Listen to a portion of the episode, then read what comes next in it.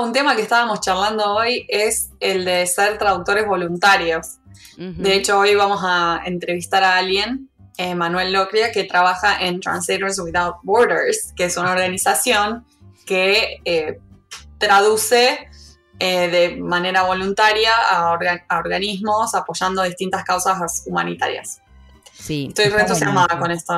la verdad que me inspira mucho la organización. Sí. Y no, y aparte está bueno porque cuando uno, sobre todo cuando estás estudiando por ahí, ¿no?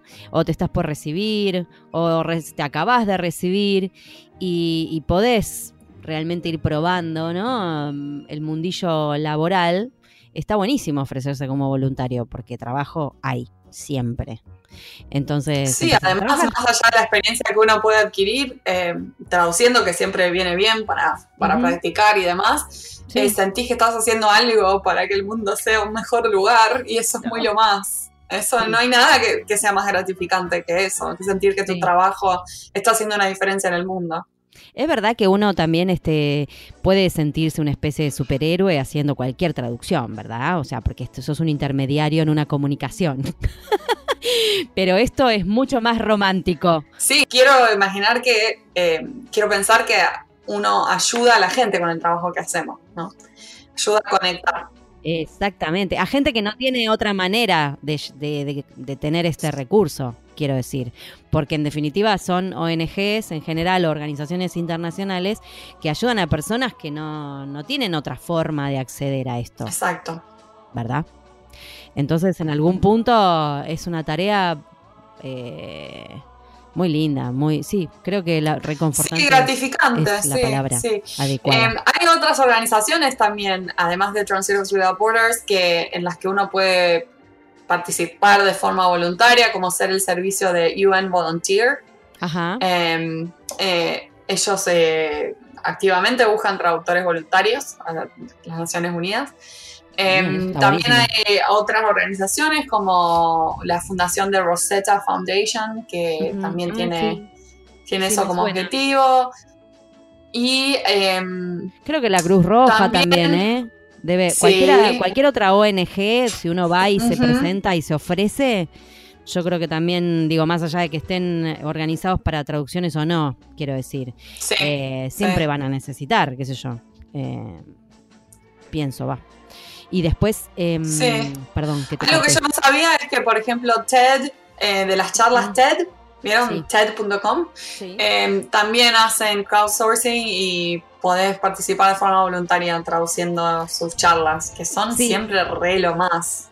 Y vos sabés que sí, yo estuve investigando, ¿no? Para buscar algún traductor de TED. Porque si vos te metés en las charlas de TED, yo las uso mucho para las clases de conversación, eh, están en muchos idiomas, la mayoría, o por lo menos las, más populares, ¿no? Em, y es verdad, son traductores voluntarios. Hay algunos que no son traductores, sino que son, por ejemplo, ingenieros, entonces se meten eh, a traducir cosas que de su campo, por decir. Eh, y eso está buenísimo también porque es su manera de contribuir a la información. Y más allá de estas organizaciones, que son organizaciones grandes, internacionales, creo que también uno puede apoyar a organismos o individuos o proyectos más, más locales también con el tema de, la traducción, identificar eh, organizaciones o proyectos en los que uno le parece que está muy bueno lo que hacen y si no lo tienen, por ejemplo, en la página traducida, eh, ofrecerles eso. Em, me parece que está muy bueno también ser activo, que nazca de uno, ¿no? Decirle, che, no, noté que no, no tienen esto traducido, quieren que yo los ayude con eso. Em, totalmente. Nada, no hay que eh, depender solamente de organizaciones, sino también desde uno mismo puede ser. Pero bueno, lo de las organizaciones ayuda porque está mucho más eh, establecido, organizado y está muy genial lo que hacen. Claro, y de repente cuando vos no tenés mucha experiencia, te podés nutrir mucho más con gente que ya tiene experiencia. Pero de todas maneras, sí, es verdad, cuando digo, con la cantidad de causas a las que uno puede adherir hoy en día, la cantidad de ONGs que hay acá a nivel nacional, eh, creo que puede contribuir con cualquiera. Desde la Fundación Sí, que por ahí es como la, la más conocida, hasta cualquier otra. Con buscar en Google creo que encontrás en dónde y te puedes ofrecer. Y si no, obviamente, eh, apuntar a estas internacionales con, que ya tienen una estructura es un gol. Para mí debe ser súper divertido. Bueno, hoy vamos a hablar de esto con Manuel. Hoy vamos a hablar de esto con Manuel López, así que estoy muy entusiasmada con esta entrevista. Es argentino, Manuel, o sea, es, de, es nuestro. Sí, es todo loco porque llegamos, a, llegamos de Translators Without Borders desde una conferencia en Estados Unidos, conectamos con alguien de Translators Without Borders en, no sé si era en Europa, que nos conectó con alguien en Estados Unidos, que finalmente llegamos a Manuel que está en Argentina. Está en Argentina. no, si nosotras para, nosotras para estoquear somos así nos recorremos todo el mundo. Y el, chico, estaba acá a la vuelta. No, mentira, no estaba acá a la vuelta. más o menos. No se nos escapa nadie. Derribamos fronteras, Marina. Te lo dije, derribamos fronteras. Bueno, basta hablar pavadas. Vamos a la entrevista con Manuel.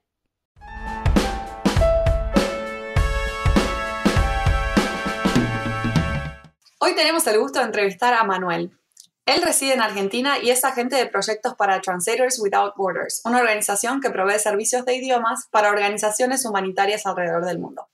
Manuel es traductor de inglés a español y pasó sus años universitarios realizando voluntariado para el sector humanitario en una variedad de, roles, particularmente para eh, la Cruz Roja de Argentina. Comenzó a trabajar como traductor voluntario para Translators Without Borders luego de graduarse y se sintió inspirado para unirse a la organización como agente de proyectos en 2018. En este rol, él trabaja con empresas e individuos voluntarios para traducir información crítica de carácter humanitario y de desarrollo internacional dirigida a personas afectadas por crisis o pobreza. Manuel, bienvenido a En Pantuflas. Bienvenido. Muchas gracias. Hola Marina, hola Pau. Muchas gracias eh, por sumarte. La verdad que ya estamos muy entusiasmadas con el tema. De hecho, hacía rato que andábamos buscando a alguien, ¿no? De Translators Without Borders. sí, cuando, cuando empezamos la idea del podcast, de hecho, empezó, tuvimos una lista de personas que nos interesaría entrevistar y una de ellas era alguien de Translators Without Borders porque conocíamos lo que hacían y nos parecía que estaba tan bueno. Y finalmente conecté con alguien en, la conferencia de ATA, creo que fue. Mm. Em, y bueno, y así llegamos a Manuel. que además Manuel está en Argentina, ¿no? ¿Dónde residís vos, Manuel? Yo generalmente vivo en La Plata, pero ahora estoy en Bariloche. Ah, bien. Ah, o sea que hoy estamos triangulando, pero qué lindo. Nunca estuvimos hablando con nadie de La Plata, me parece, Mari. Ah, ni, de, Bariloche. Ni de Bariloche. un poquito más al sur esta vez, un poquito más al sur. Ah, me encanta, qué divino. Em, bueno, la verdad, nada, entonces, bienvenido. Te queremos preguntar, ¿las pantuflas las tenés ahí en La Plata o las dejaste en Bariloche? Em, ¿Crocs cuentan? Si son Crocs, están acá. Ah, crocs cuentan, Las Crocs cuentan adentro de la casa, adentro de la casa igual. Pero Adentro de la casa hasta que salen de la casa y ahí no hay más vergüenza. No, ya está, ¿viste? Bueno, yo la primera vez que vi una croc en mi vida, ¿no? Que esto es como ver, no sé, algo, algo extraño, ¿no? Dije, ay, por favor, qué horror. Y después de repente son como recómodas y no te importa más nada, ¿no? Y tenés alguno que te las regale y decís, mmm, bueno, a ver, me las pruebo. Bueno, me las pongo de entre casa, ¿no? Es un camino de ida. Es un camino de ida. Bueno, Manuel, ¿nos contás un poco eh, sobre Translators Without Borders? ¿Cómo está constituida la organización? ¿A quiénes está dirigida? Eso es como una especie de introduction para esa persona que no sabe nada de nada, de nada, de nada. Bien, a ver, ¿por dónde arrancamos? Em, Traductores sin Fronteras surge en mil, 1990 algo, 91, 93 me parece, cuando eh, Médicos Sin Fronteras le pide a una de las fundadoras de traductores, Lori Sickle, que trabaja en, una, en un proveedor de servicios lingüísticos de Francia, le pide un presupuesto para un trabajo de traducción. Y como contrapropuestas se le ofrece hacer la traducción gratis, como una manera de colaborar con Médicos Sin Fronteras. Y bueno, arranca con ese proyecto y empieza a crecer, crecer, crecer, pasa por un, par de, respuestas a crisis y hoy en día es una organización que trabaja con más de 30.000 traductores alrededor del mundo. Eh, tenemos más o menos 50 personas en el staff, distribuidas también por, por, todo, por todo el planeta. Y mm, ¿A quién está dirigida? A ver, Traductores surge como, como una respuesta a este problema que, sucede eh, muy a menudo en el ámbito humanitario, que es la falta de información en lenguas marginalizadas. Es decir, existe una brecha lingüística tanto en el ámbito del desarrollo humanitario, en el ámbito de las crisis humanitarias, perdón, como en el ámbito del desarrollo internacional, y em, hay una brecha lingüística muy grande y una diferencia entre la información que hay disponible en lenguas como por ejemplo la nuestra, el español o, por ahí, bueno, como hablantes de inglés o francés, también tenemos acceso a una cantidad de información increíble, no solo en Internet, sino en el día a día. Pero que bueno, que en otros países con mayor diversidad lingüística esto por ahí no es tan así todo el tiempo. Entonces, Traductores surge como una iniciativa para ofrecer una manera de, eh, de que exista, digamos, acceso a esta información en lenguas locales y particularmente en el momento oportuno y de un, en un medio en el que pueda ser comprendida. Eso sería como la, idea general detrás de la organización. Eh, el contenido mucho tiene que ver con cuestiones médicas, o sea, me, estoy imaginando cosas, por ejemplo, preventivas o de, educación para pacientes que podría ser valioso tener en diferentes idiomas. ¿O no necesariamente? Hay, de todo un poco, en realidad. Hay de todo un poco. Generalmente, como decís muy bien, em, traducciones médicas no tanto traducciones médicas, médicas, pero del ámbito de la medicina, eh, del ámbito de la educación, el ámbito de la respuesta a emergencias en particular. Em, por ejemplo, hace unos años hubo una crisis muy grande en Haití con, en la temporada de huracanes. y, qué sucede? Las organizaciones humanitarias llegan a trabajar a, Haití, se encuentran con que venían preparadas para trabajar en, en francés, pero en Haití la lengua que más se habla es el la, traducción por ahí me falla, pero el criollo haitiano. El criol, sí.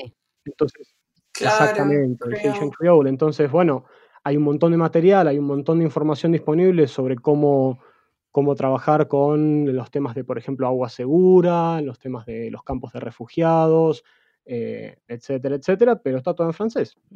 Y es necesario ponerla en la lengua local.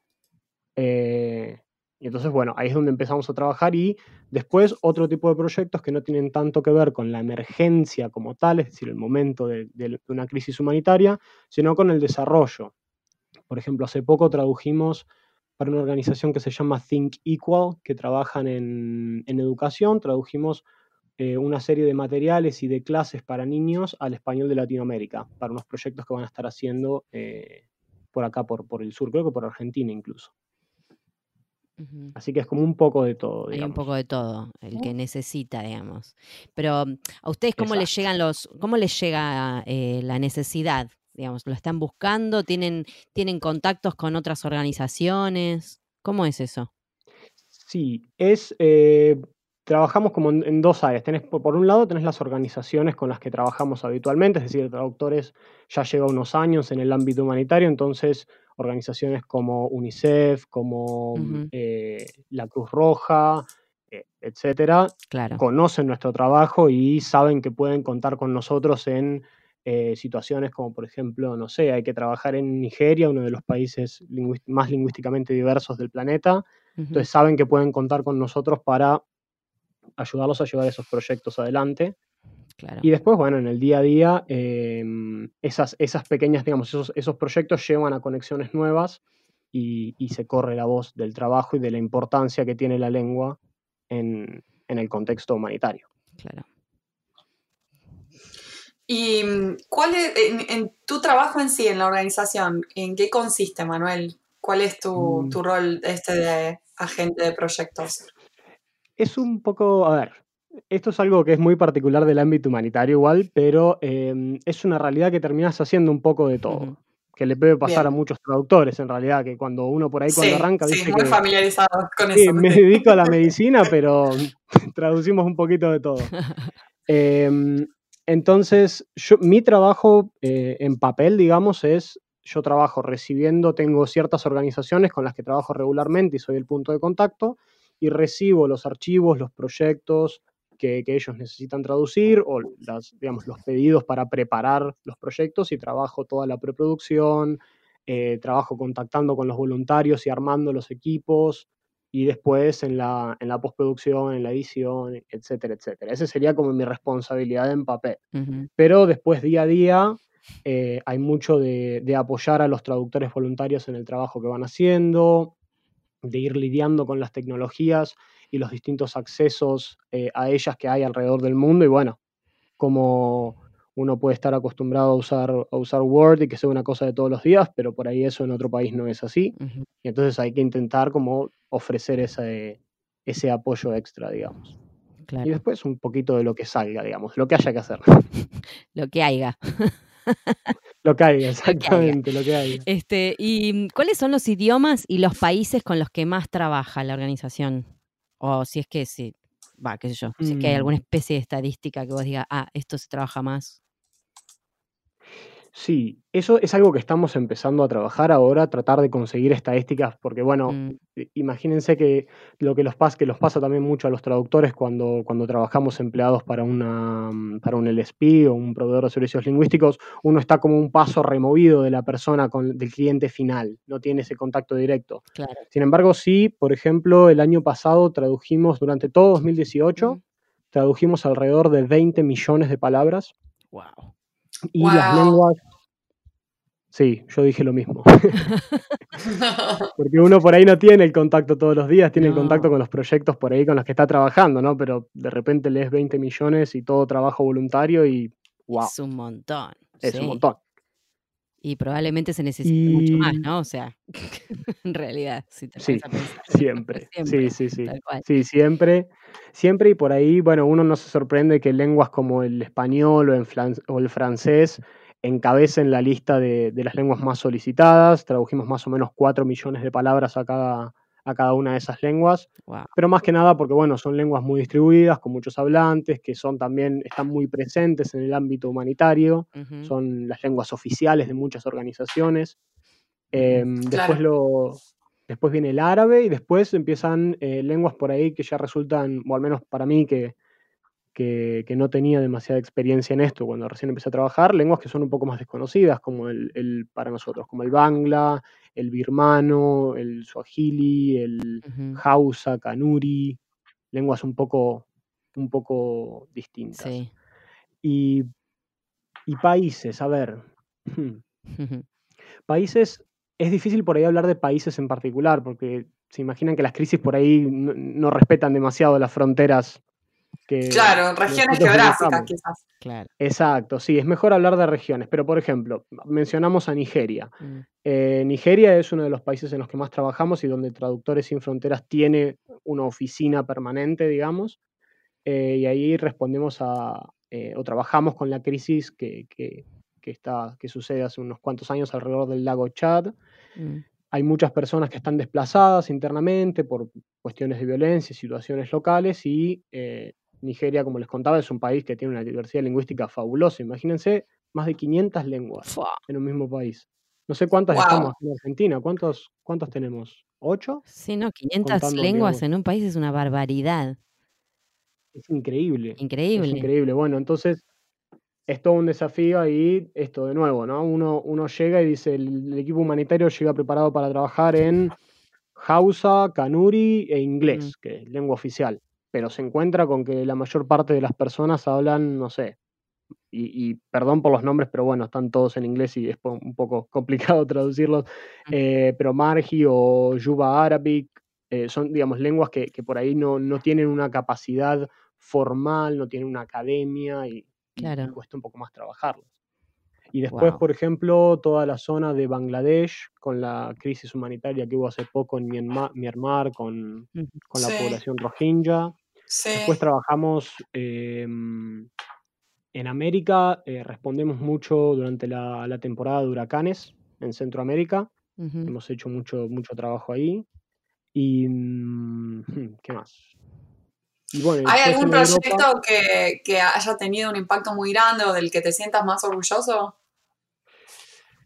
Personalmente, hubieron varios, hubo varios proyectos muy, muy qué sé yo, que, que, uno dice, wow, cosas, cosas muy lindas. Por ejemplo, hay una organización que se llama em, la Alianza Global contra la Trata de Mujeres, si no recuerdo mal, estaba en inglés el, nombre, pero era algo así.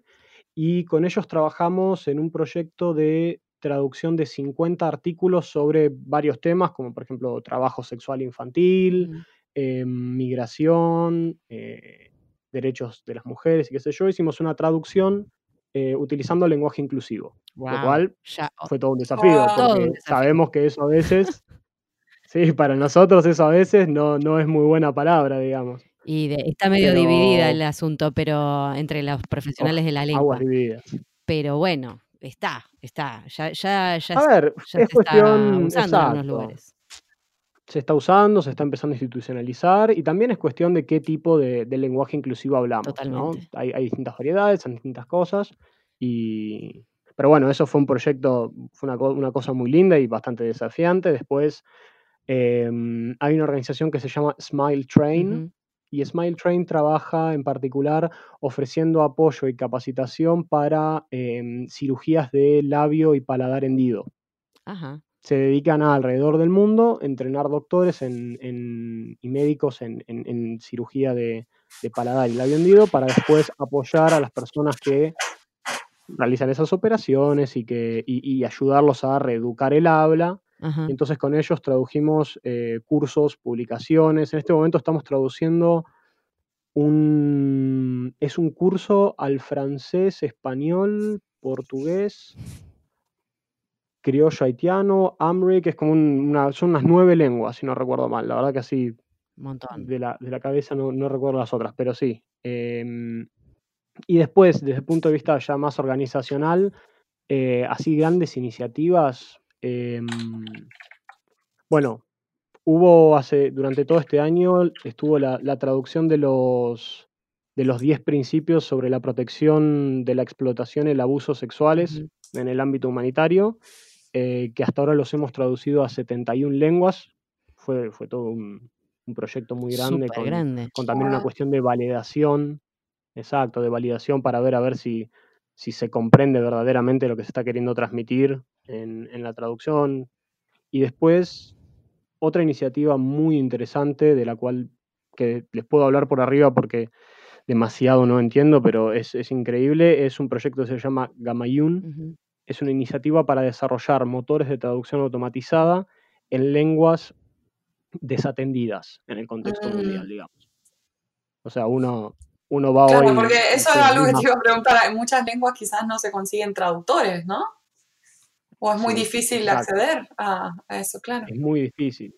Es difícil encontrar por ahí, nosotros estamos acostumbrados en inglés español, por ejemplo, que tenemos una academia, tenemos un montón de universidades a las cuales uno puede acceder, en las cuales uno puede acceder a carreras de traducción, pero en una lengua como, no sé, el margi, como habíamos mencionado hoy, el tigriña, el rohingya, sin ir más lejos, que es una lengua que tiene hasta problemas, no, problemas, pero tiene distintos códigos que coexisten en un, mismo momento, como si fuesen distintas maneras de escribir el español.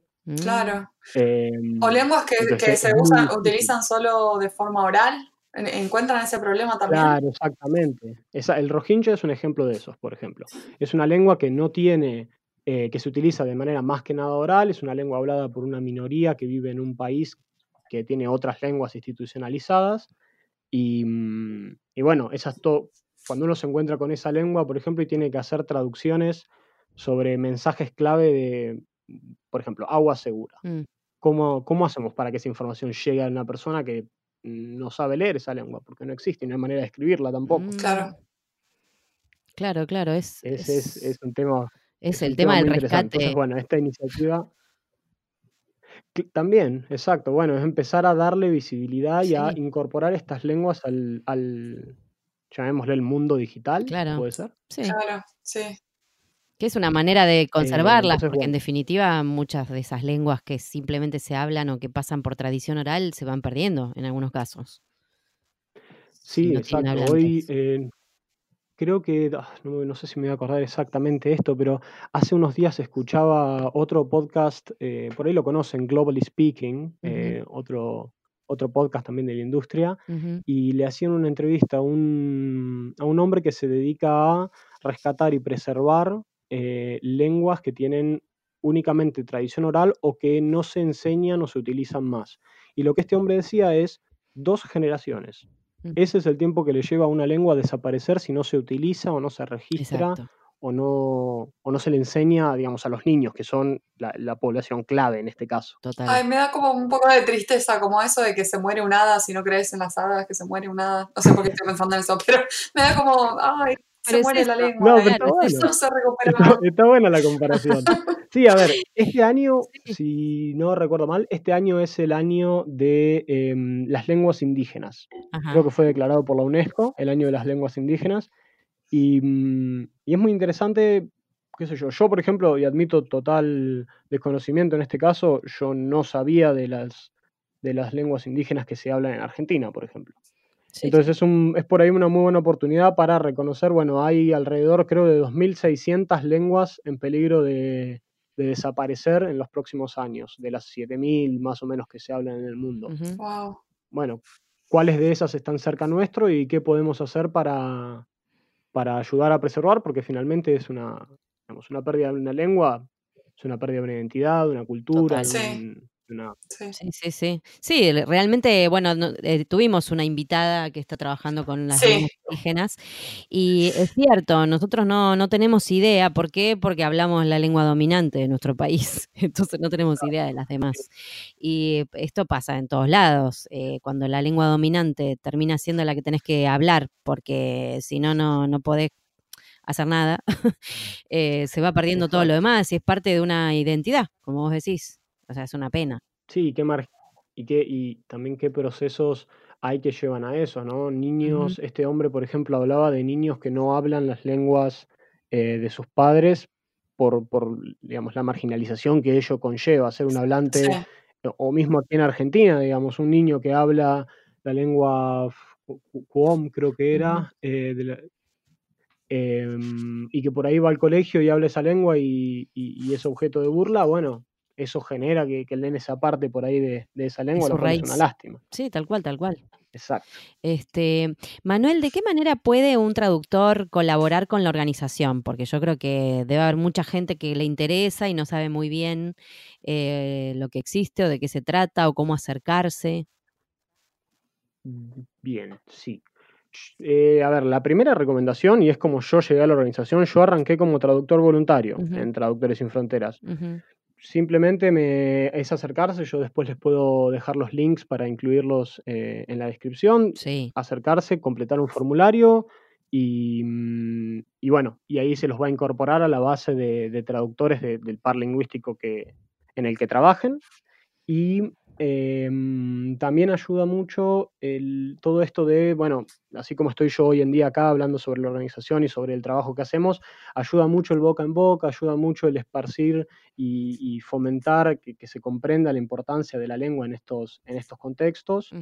Em, también hay alternativas de, pasantías, si alguien estuviera interesado. Yo empecé como pasante en traductores, como mm, eh, gestor de proyectos pasante y y bueno, pero después también hay otras oportunidades como mm, los que nosotros llamamos language leads, que son aquellos traductores que eh, trabajan con la organización en, por ejemplo, entrenar un motor de traducción para particularmente una variedad de árabe. Entonces trabajan en ese proyecto en particular, hay cosas muy interesantes para hacer. Y, y, siempre está la alternativa de las donaciones, tanto personas particulares como proveedores de servicios lingüísticos, ya sea donaciones en, especie, como servicios de traducción, o eh, en dinero que, se puede después utilizar para mantener los distintos proyectos alrededor del mundo. De esa manera es como se sustenta principalmente la organización a través de donaciones o reciben algún tipo de subsidio de, de algún país o, organismo internacional. Eh, trabajamos con donaciones y con también subsidios de distintas organizaciones eh, ahí la diferencia, y esto por ahí para quien no está en el mundillo es, es, eh, es como algo medio, medio desconocido. Hay dos tipos de donaciones en, el mundo humanitario. Tenés las donaciones libres, que las puedes utilizar para lo que vos quieras, como si nosotros tres, por ejemplo, donásemos dinero eh, o, trabajo hoy a la tarde. Y después están las donaciones que son específicas para proyectos particulares. Ese dinero no se puede destinar para nada más. Entonces, si bien eso está buenísimo porque ayuda a que iniciativas crezcan y, tomen vuelo, así es como arrancó Traductores también, em, siempre las donaciones libres eh, son excelentes porque nos permiten tener esa flexibilidad y los fondos para poder hacer crecer la organización en vías que por ahí no son tan, digamos, atractivas a la hora de, decir, uy, mirá, mirá qué proyecto llamativo, mirá qué cosa increíble, sí, esos son divinos, pero por ahí eh, siempre hay cosas un poco más programáticas que, claro. que nos llaman tanto la atención, ¿no? A mí me encanta que se pueda uno postular como voluntario porque cuando yo supe de la organización siempre di por sentado que ayudaba a, tipos de, lenguas no tan comunes y ahora que contás que español y francés son de las principales lenguas que traducen, veo que, hay mucha oportunidad como para ser voluntaria eh, siendo traductora de español. Sí, definitivamente. Y aparte, también em, digamos, yo me acerqué, por ejemplo, yo me acerqué a la organización, me había recibido hacía tres meses y, bueno, estaba buscando los primeros trabajos, los primeros clientes, pero la verdad que no tenía mucha idea de qué es lo que quería hacer. Había tenido algunas experiencias en traducción eh, para la Cruz Roja y, y bueno, y sabía que medio que me gustaba eso, pero también como todos había pasado por en tercero de la facultad decir que querés medicina, en cuarto decir que querés legal, en quinto vas a ser el mejor traductor literario que existe. y uno por ahí no sabe mucho qué es lo que querés hacer. Vos tenías, vos tenías el sueño de traductor literario también. no, no, e, ese fue, ese fue el único que no tuve. Ah, bueno, bueno. Ese fue el único que no tuve, la verdad. Me encanta leer, pero la traducción literaria está más allá de lo mío. Em, pero bueno, me acerqué así y la verdad que eh, encontré la posibilidad de, como les contaba hoy, traducir textos de un montón de ámbitos distintos y, y encontrar también una manera de ganar experiencia. ¿no? Tenemos historias de traductores que comienzan con nosotros, eh, como yo, cuando recién se reciben, y consiguen después em, avanzar sus carreras profesionales por experiencias que adquieren en, la organización y gente que, bueno, que después se termina sumando como, como es mi caso en particular. Sí, además la sensación de comunidad, la sensación de sentir que estás haciendo, aportando tu granito de arena al mundo, me parece que va a ser súper gratificante como traductor.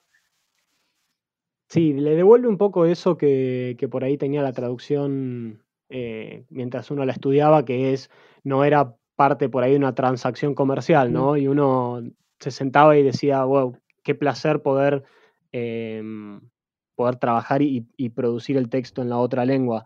Le saca un poquito de eso y por ahí, eh, al menos en mi caso, permite, no sé, redescubrir ese, ese, lado que uno por ahí cuando empieza a trabajar y empiezan a haber presupuestos y, facturas y cosas en el medio, por ahí se desconecta un poquito de eso, ¿no? Sí, claro, sí, tal el, lado más, el lado más romántico. Que sí, que finalmente uno está ayudando a alguien, ¿no? Con la traducción. Nos está ayudando a que, que, eso, que alguien pueda leer o tener acceso a esa información en, su idioma. Eh, está bueno seguir conectado con esa parte. ¿eh? eh, Manuel, bueno, te quería hacer la, última pregunta de este día, que es una especie de pregunta, podría decirse filosófica, y es, ¿cómo ves al traductor del futuro? Es muy amplia la respuesta y por supuesto no hay respuestas ni correctas ni incorrectas, porque esto es más una visión de cada uno del futuro. Hmm, pequeña hmm. pregunta. Hmm. Eh, a ver. Yo siempre que pienso la traducción al futuro, y yo estoy recién arrancando por ahí en la industria y no, tengo tantos años de experiencia eh, debajo del cinturón, pero para mí no se puede pensar a futuro la traducción sin pensar en el lado de la tecnología que, que trae aparejado. Es decir, uno por ahí eh, ignora esos temas y, dice, bueno, no, un, software de traducción automatizada nunca va a llegar a tener paridad con, un traductor. Eh, pero bueno, la realidad es que la tecnología avanza y, que uno no se puede desentender de eso y es una cosa que por ahí genera inseguridades. O a mí, en mi caso, por ejemplo, al comienzo me, me generaba un poco de inseguridad saber si uno iba a poder sobrevivir los próximos 30, 40 años de trabajo activo en la profesión con, las cosas que, hace, no sé, el traductor de Google a veces que lo deja uno un poquito boquiabierto. Em, para mí, el futuro del traductor eh, va a ser asociado con estas tecnologías. Por ahí vamos, en los pares lingüísticos más grandes como el nuestro, vamos a tener eh, que empezar a repensar cómo se va a dar nuestra profesión. Vamos a, por ahí estar trabajando mucho más en edición y mm, en post-edición, digamos, y a, la par y colaborando con estos con estos motores de traducción. pero, pero al mismo tiempo creo que como cualquier otra profesión que, es tocada por la tecnología, van a surgir nuevas oportunidades y, no es que nos vamos a quedar sin trabajo, no hay que, no hay que caer en eso. Y por ahí lo que, hay que, lo que hay que hacer es animarse a acercarse a estas nuevas cosas que, que parecen gigantescas a lo lejos, pero que uno cuando empieza a leer un poco y empieza a ver de qué manera es que las vamos a, incorporar en, en, nuestro trabajo del día a día, empiezan a, tener un poco más de sentido.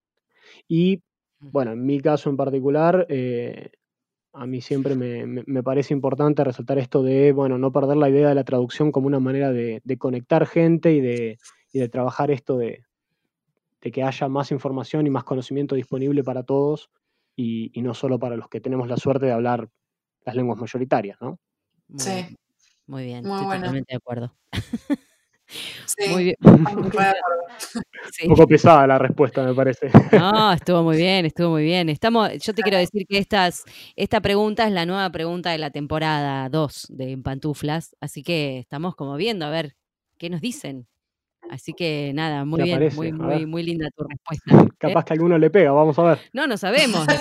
habrá, que, habrá que escuchar los podcasts en, no sé, 25 años a ver qué, quién adivinó. A ver quién la pegó. Y ahí hacemos un sorteo y el que la pegó se gana unas pantuflas. Ya está. No sé si 25 años, me parece que antes, porque ahora todo es como muy, muy acelerado, así que capaz que. 10, 15 años, claro. Sí, sí. Podemos imaginar un futuro en el que, no sé, qué sé yo, hay un montón de máquinas que van por la vida y descubren una, una laptop tirada, vieja, y encuentran un podcast en pantuflas y se ponen a escuchar lo que imaginábamos ahora. juro que no fumé, juro que no fumé nada. Manuel, muchas, muchas gracias por tomarte el tiempo de charlar con nosotros. Nos parece espectacular el trabajo que hacen en Translators Without Borders y queremos ayudar a difundir, así que sí, mándanos por favor los links, así compartimos con nuestros podcast escuchas y espero que, muchos se copen a, ser voluntarios con la organización. Sí, tal cual. Bueno, buenísimo. Bajemos, Muchas gracias bajemos las fronteras. Eliminemos las fronteras. Muchas gracias. Sí, sí, eliminémoslas y bueno, muchas gracias por la invitación a ustedes y mm, desde ya que obviamente Siempre el correo está abierto para el contacto y cualquier pregunta, duda, consulta, no, no hay ningún problema. Genial, genial. Muchas gracias, Manuel. Muchas gracias.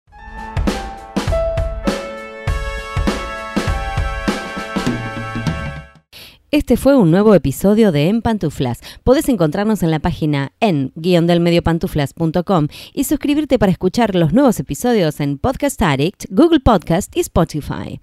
Prohibida su reproducción Los Ángeles, Marino, Paula Caballito, Argentina, las pantuflas de flamenco son mías. Y las de tigre son mías.